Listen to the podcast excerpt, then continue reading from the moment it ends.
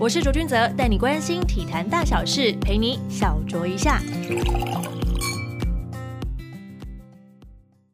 收听小酌一下，我是卓卓。小酌一下呢，是以人物为出发，分享运动产业各个角落的故事和议题。我们这一集呢，就来聊聊举重。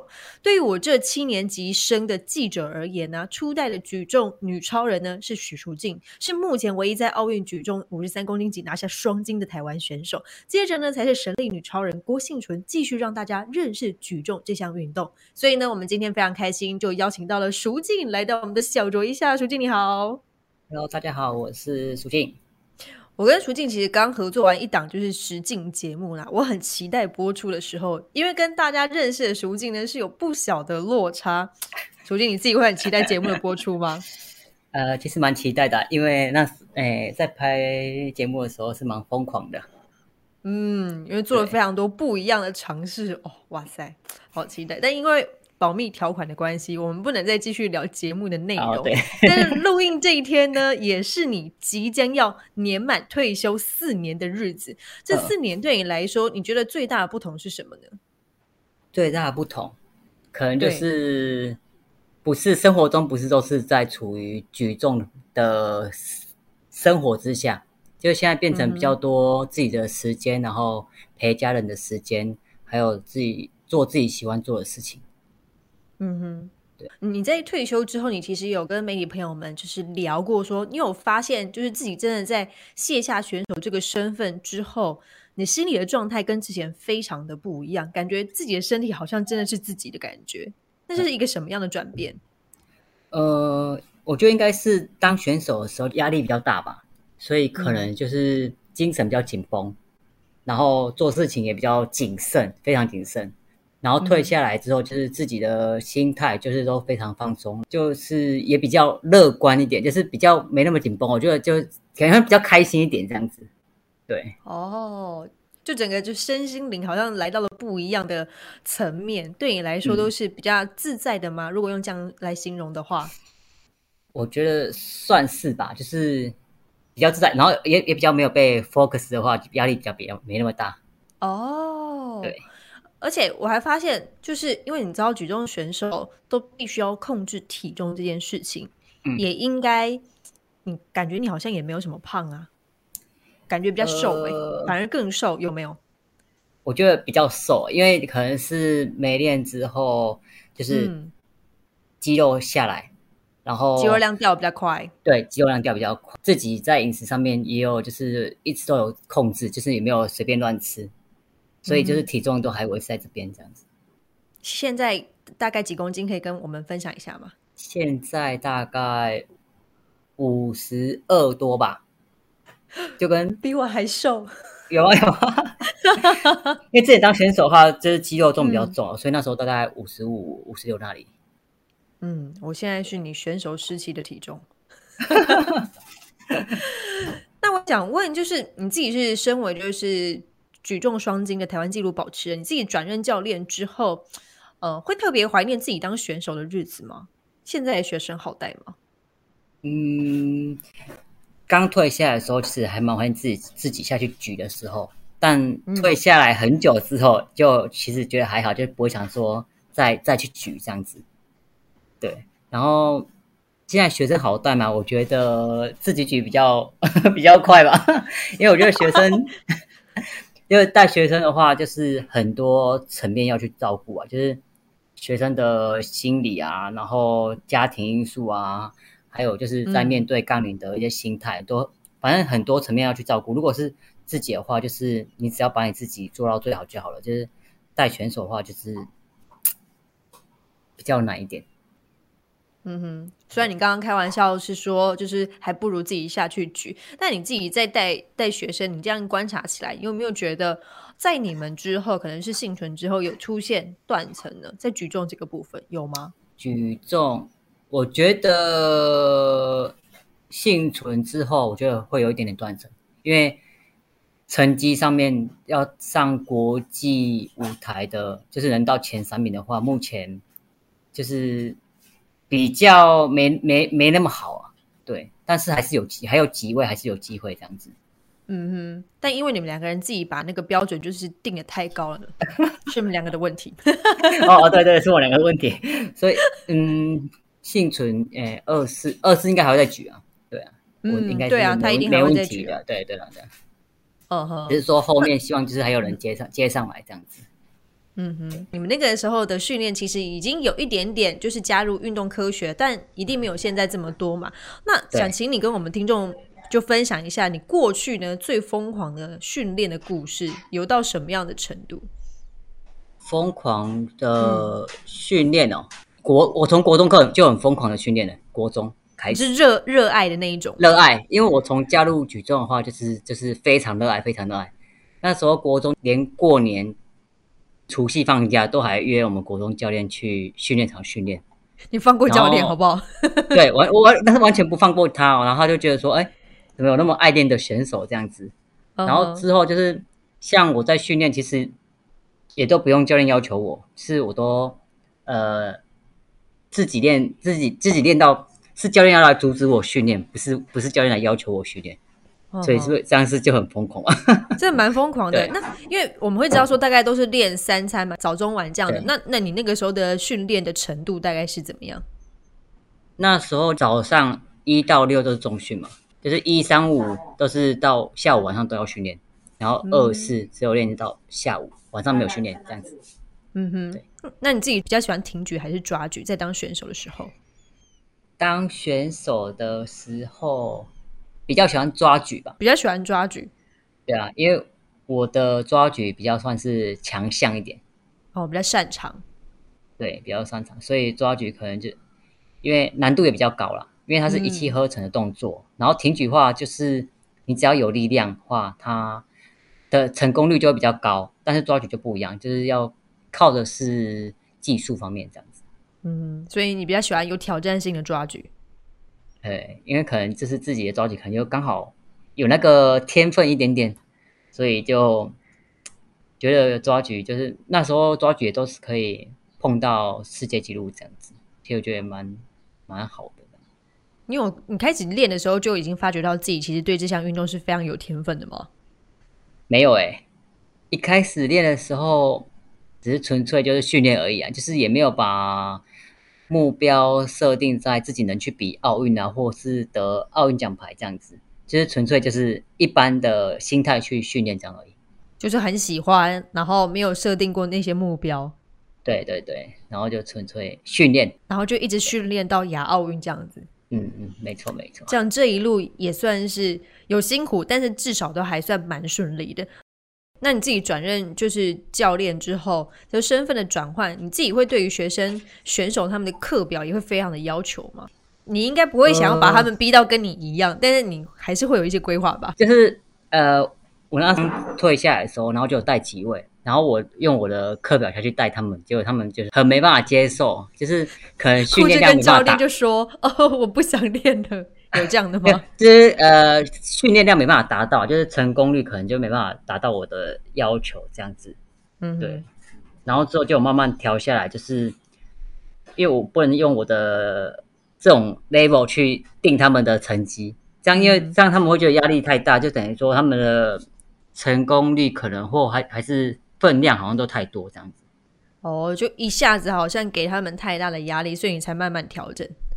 对，但是因为他们也。也都是国家队，那时候刚退的时候，他们也都是在国家队，但我觉得应该可以吧。结果在我呃心目中有点落差，这样子。哦，因为想说用以自己的就是标准来去要求，就是跟你一样同为就是国家队的选手，应该没有什么太大的问题，对不对？对对对对。但但结果好像有一点点落差。就就就大家还是要再加油，要不然就是他们你们的记录就会是一直摆在那边。啊，对啊，可能就是我的训练课表好像比较没有人能吃到跟我一样的量跟成功率，就每天的训练量，所以就希望后面也有人可以跟得上，再突破，然后跟得上我们这样子。可能真的是因为你太疯狂，大家都有点吓到，是超级疯狂，不是一般疯狂而已。嗯哼，来聊到你就是去年收到了相隔九年哦，我告顾伟就是迟到这个伦敦奥运的金牌。当然，我们知道这个故事的背景是因为就是当时的金牌的选手是因为服用禁药的关系，所以你是递补金牌上去。那个时候你收到了当下是什么想法呢？摸到那个金牌本人？呃，其实比没那么兴奋了耶，因为我觉得如果是真的拿金牌，我觉得当下拿到比较有那种感觉，因为比较实际，对不对？对对对，隔了那么久拿到的话，就感觉就是心情就没有那么起伏，没有那么大。那你拿到那块金牌的时候，有稍微勾起你那场比赛的回忆吗？拿到的时候一点点呐，一点点。那时候那一场那一场其实也蛮蛮拼的啦。因为那时候当下一二年的有那个伦敦，因为一开始是没有预计自己能夺下奖牌，诶，自己当下那一场比赛就是有发挥到训练的水准，然后又其他的表现，其他选手的表现又没有达到他们的标准，所以就可以让我就是拿到那么好的成绩这样子。嗯哼，有时候比赛的过程当中还是要一些就是机运，对吧？天时地利人和。对对，因为一二零一六年也是这样的，就是有这个运啊，也是有一半是运这样子。对，嗯哼。再来，我们就要聊到一个比较敏感的话题，因为你自己在宣布退休后的隔年呢，却有一些新闻就浮上台面，就是有一些禁药的一些风波啊，像世锦赛的银牌被收回啊等等。嗯，这个事件其实。就是造成大家对于奥运金牌的纯度是有一些疑虑的。你自己怎么看待当时候的这一些就是风波呢？后续还发生哪些影响？嗯，一开始接到药检有问题的时候，其实自自己也蛮惊讶的。然后我觉得就是因为可能大家也会就会觉得有呃，这金牌是不是有 有问题这样子？但我觉得他们在讲我们诶讲有疑虑的话，我们也只能接受，我们只能面对。嗯，对，因为事情就是真的发生了，对啊。但这一路上，我自己的努力多少，自己放多少的努力跟跟时间在举重上，我自己非常清楚。嗯哼，你那个时候有印象，就是那个药检有什么东西是真的会让你被检查出是有禁药的吗？食物上面，因为可能选手真的比较不小心的，或许 maybe 就是食物的部分。对啊。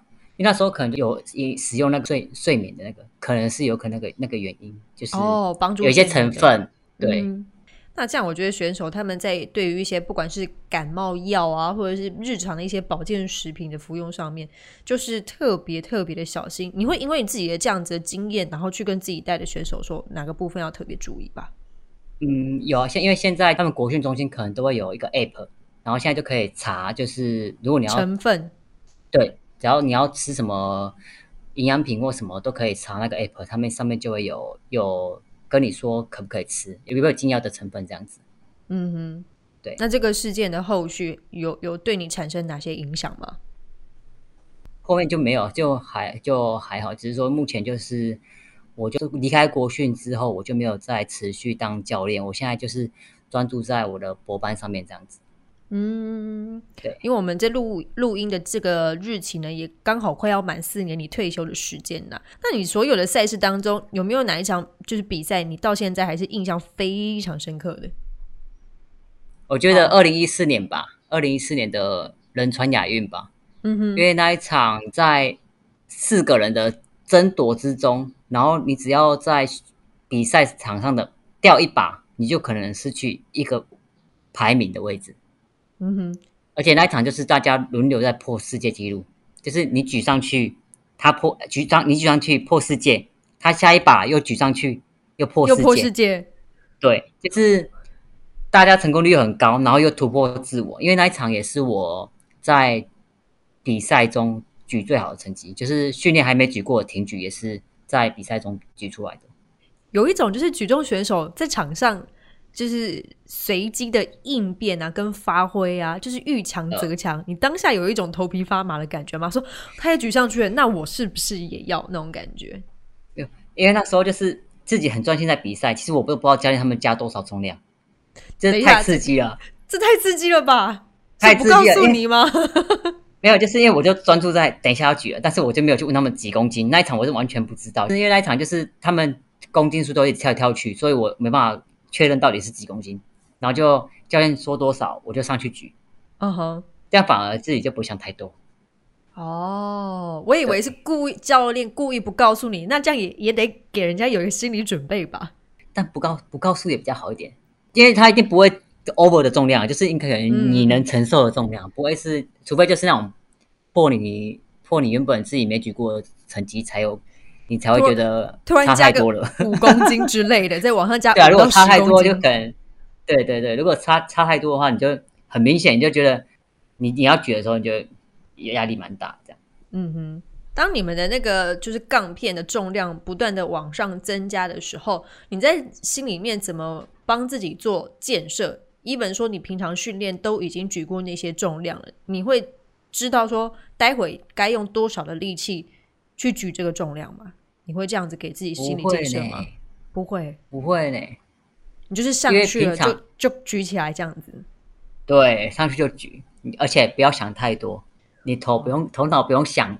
举的动作，哦，或举，对，你就纯粹就是举就对，因为你越想越多哈，你举的成功率就越低。哦，对，头脑放空，因为你训练的时候，你在一般平常在训练的时候，你已经就已经很熟练那个动作啊轨迹，你只要你就不要想太多，你要上去的话就跟着训练的节奏来就好，这样子。嗯哼，就是你已经有那个肌肉的记忆就对了。对对。嗯哼，那我我也想问，就是因为举重除了就是自己本身选手的发挥，其实教练的一些战术的运用上面，其实也还蛮重要的。在哪场比赛中，你觉得对于教练的策略运用特别有印象呢？就觉得哇，教练好会玩这个重量，特别有印象。嗯，我觉得一六年也不错，教练的运用也不错。因为二零一六就是因为刚好我受伤嘛，然后那时候其实。我们完全没有预测我们要去拿奖牌，因为大家可能都预测我们要去拿金牌嘛，或是哎，对我们我们对你们的期待蛮高的。对对对，然后因为就是因为赛前腿拉伤，所以我们也都没对外说就是自己受伤，所以可能对对方是对手就会觉得，哎，我的实力有到大概亚运的成绩吧，一百三十几，所以在那时候教练在牵把数的时候就。就有蛮技巧性的牵重量，然后引导他们，害他们就三把都没有成功。我觉得这一场的战术其实就是做的蛮好的。哦吼，这真的是还蛮重要的，对你们的就是整个比赛的临场反应来说，教练也要够机灵哎。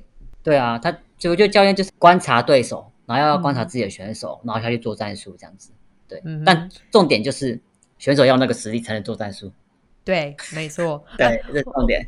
我觉得举重运动最特别的地方是，其他的运动都变成说，哦，只有就是运动选手本身自己在场下比赛，不管是像桌球啊、网球啊等等的。但是呢，举重这个运动项目呢，是教练一定要参与其中的，不是说给你指导哦，是公斤数的决定。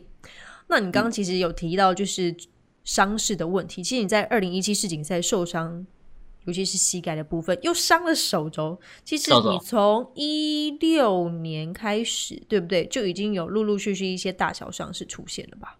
嗯，应该说一四年就开始了。一四年，一四年膝一四年膝伤就有了。因为后后续的话，膝伤啊、髋啊，是都会有某些部分，因为膝盖比较困扰吧。嗯，因为每次在做每个动作的话，就是会影响，所以后续到一六。的时候训练量就没有上上不太去了，上不太上去了，因为都受伤，然后痛，然后你又休息，嗯，休息完就练，然后又痛，所以整个训练的强度都没有上去，嗯，就等于是一个恶性的循环，对不对？对对对对，所以你也因为这样子才决定，就是说，好吧，那就真的该退下，就是举重这选手这条路了吗？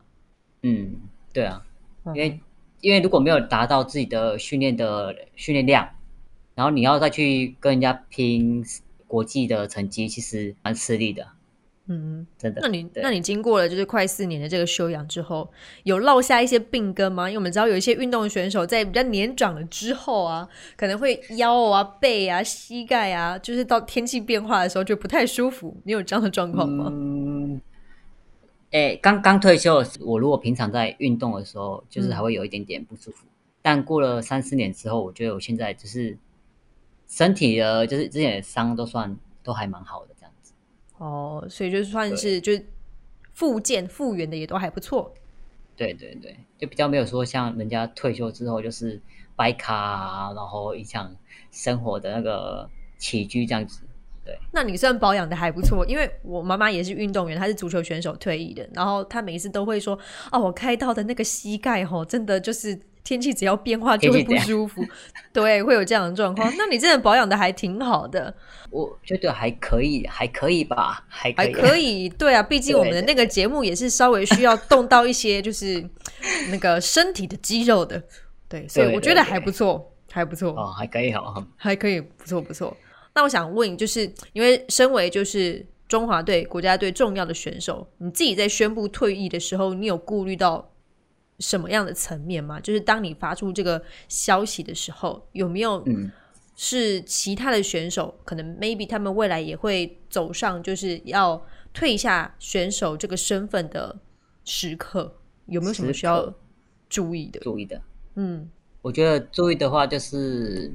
你要想到你后续你要做什么，嗯，就是你的工作，还是你后面想要发展怎样？我觉得都要先想好，你再再说你真的要退役转转转换跑道这样子，嗯哼，就是不要说退役之后找不到一个这种重心这样子，这蛮可怕的，因为你们本来的生活就是被原本的运动就是塞满天满，不是在举重就是在举重的路上，对对啊对啊，你那个时候有先想好就对了。我那时候就先我有转我有转就是先转教练啊，呵呵，就没有想过其他的选项吗？除了教练之外，那时候没有，因为我想那时候想说就是退下来，然后教一些就是一样在国家队的选手这样子，哦所以那时候是直接连接就是当教练这样子，哦呵，对，然后再去进修，嗯，一起，然后之后再进修，但我这个进修真的是进修有好多年了，还不想要毕业是不是？没有啊，最近就是论文还要做做实验啊，还得花一点时间。哦吼，虽然课都有修，但是就是最后的一两个部分就是比较难一点点，然后时间还要拉长一点点。对。那那你进修完之后，你有想过要做其他的事情吗？进修完哦，嗯，看还要不要就是尝试就是在教举重啊，这也不一定，就是可以朝那个方向走看看。嗯，也不一定说当选教选手啊，就是教一般的业余的或者是一般人的，就是重训也可以啊。哦，这也是一个方式，有点像是健身教练的概念。对对对嗯，其实可以尝试很多种啊，不然就是就是看自己想做什么，嗯，才主要的。先把眼前的那个就是论文实验搞定，对对对，才是最重要的。多 久？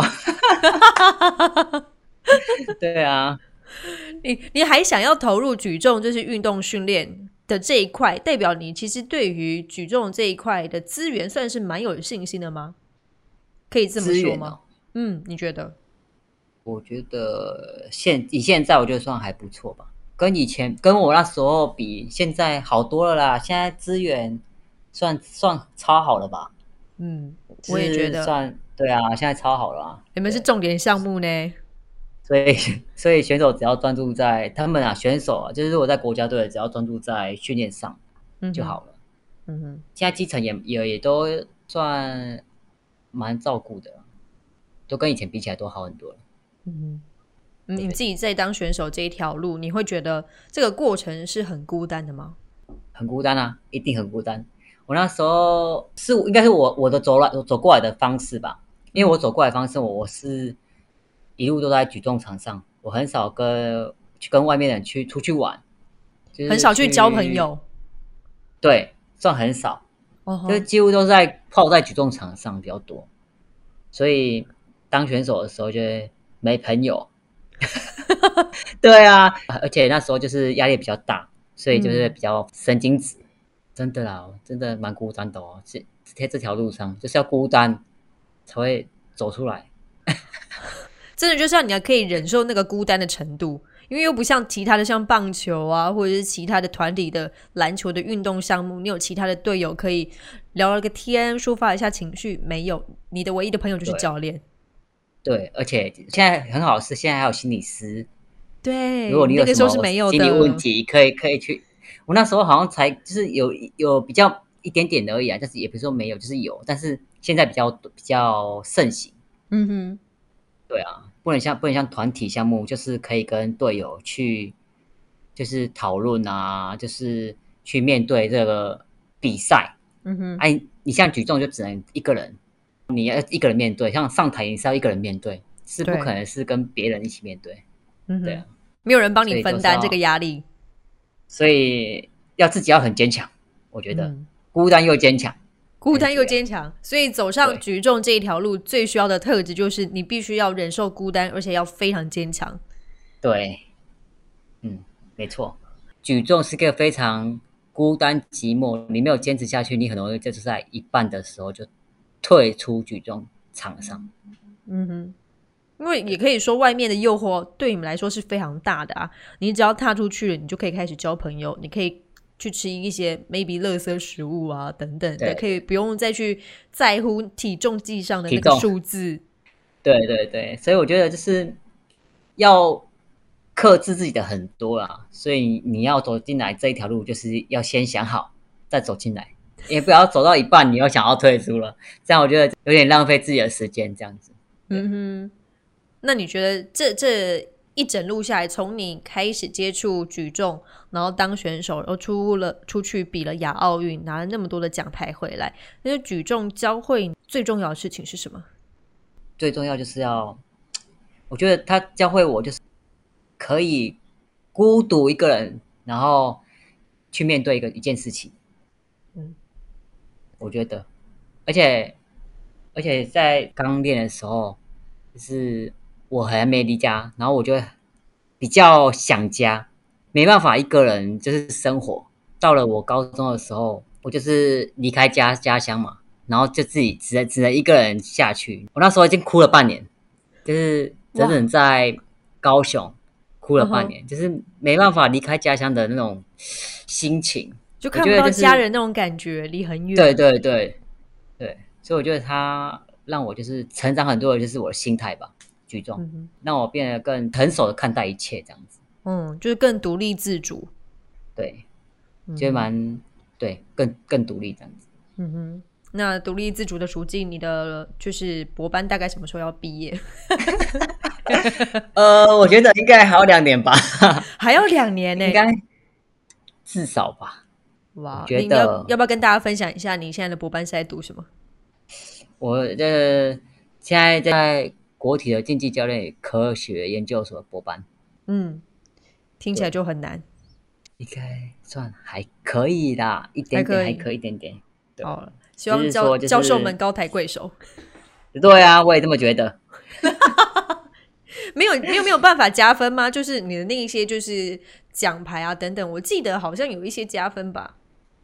之前说有奥运奖牌可以不用写论文，但是好像没有这件事情，还是要写。好像好像要写啊，还是要写啊。大家 大家不要有这个迷思哦，就算你拿了奥运金牌，你还是要写博士班还是的论文。好，那那就是祝你就是顺利的毕业了。然后在毕业之后呢，可以再找到你自己的心之所向跟兴趣的事情，然后也让我们好好期待一下我们接下来要播出的节目。嗯，好，谢谢淑静来到小酌一下，跟大家分享你退休之后的生活，也祝你未来一切顺利。我们都要保持身体健康，这是最重要的。好，谢谢舒静，谢谢。谢谢你，我们下次见喽。